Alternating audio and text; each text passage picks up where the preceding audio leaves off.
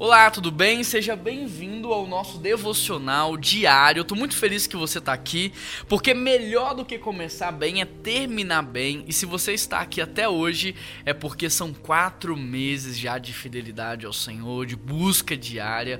E como é bom. Eu queria saber de qual cidade você tá me ouvindo, qual estado, de onde você tá participando. Escreve aí nos comentários ou manda um WhatsApp pra gente com seu testemunho. Queria ouvir os testemunhos aí dos devocionais. O código diário é 31 o telefone é 988356344. Olha, hoje eu vou ler com vocês o texto de João 6, verso 8. O texto diz assim: Um dos discípulos, chamado André, irmão de Simão Pedro, disse a Jesus: Aqui está um menino que tem cinco pães de cevada e dois peixinhos.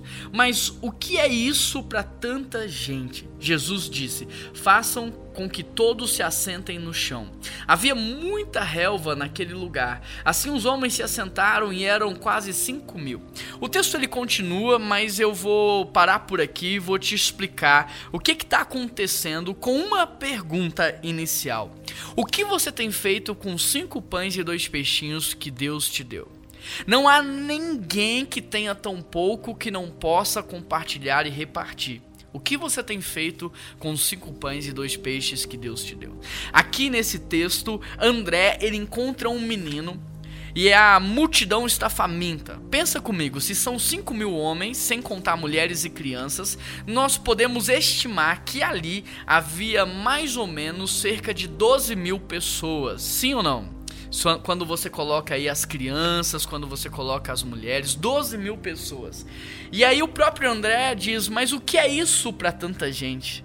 Né? E em alguns comentários, em algumas, é, em alguns outros textos, os discípulos falam, olha, para alimentar essa multidão toda precisaria de um salário respectivo a um ano para a gente poder alimentar. Então, cinco pães e dois peixes não vai fazer nem cosquinha nessa multidão. Mas Jesus fala o que? Organiza.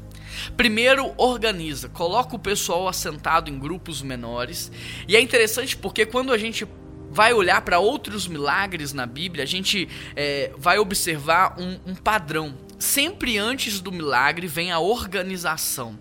Então, se você quer viver um milagre na sua vida financeira, você primeiro precisa organizá-la. Você tem uma planilha, você sabe quanto entra, quanto sai, você sabe do que, que você realmente precisa. Porque não adianta você clamar por um milagre sem antes organizar. Jesus, ele primeiro mandou os discípulos organizarem as pessoas, Deus mandou a viúva organizar as vasilhas vazias. Primeiro Deus manda organizar.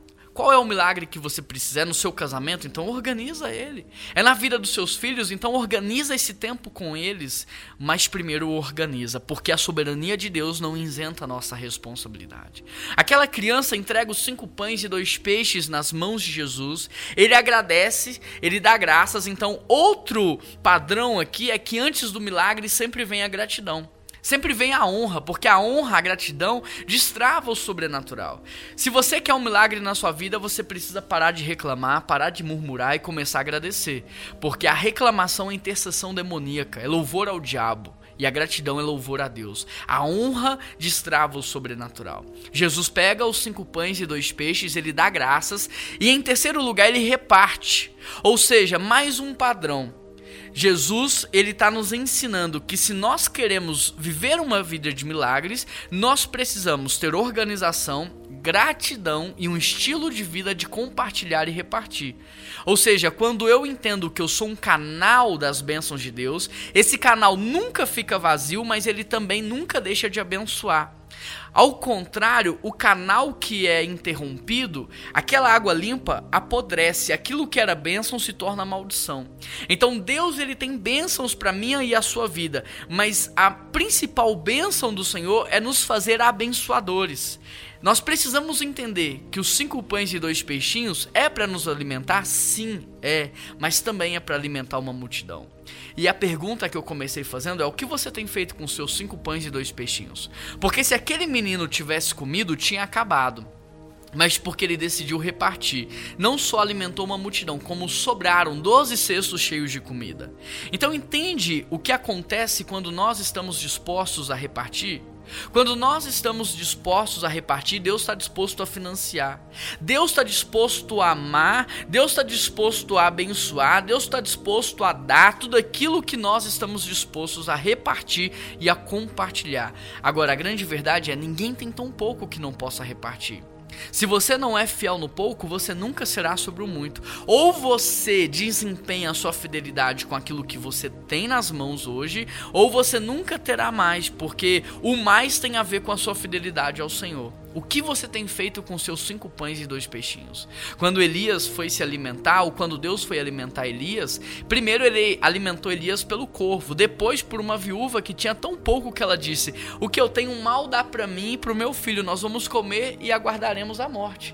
E Elias fala: Não, se você compartilhar, nunca vai faltar para você. E aquela viúva, aquela mulher compartilha e de fato não falta para ela. Ela vê a provisão de Deus. Então Deus está disposto a multiplicar tudo aquilo que você está disposto a repartir. Que você possa repartir os seus cinco pães e dois peixinhos e ver o milagre acontecer. Pai, abençoa essa pessoa em nome de Jesus, porque o Senhor tem mais para ela. Tira dela essa, essa, esse coração individualista, egoísta. Tira dela esse pensamento de, sabe, só eu preciso, só eu necessito. Mostra para ela que ela tem muito mais do que ela precisa para viver. Mostra para ela que o que ela não tem é porque ela não precisa, porque se ela precisasse, o Senhor já tinha dado. Mostra para ela que o Senhor é a fonte, que o Senhor é a origem, que o Senhor é dono do ouro e da prata e dê para ela um coração generoso. Dê para ela essa coragem, essa ousadia para repartir para que ela possa viver os milagres sobrenaturais do Senhor. Abençoe essa família em nome de Jesus. Amém. Um grande abraço e até amanhã. Que Deus te abençoe.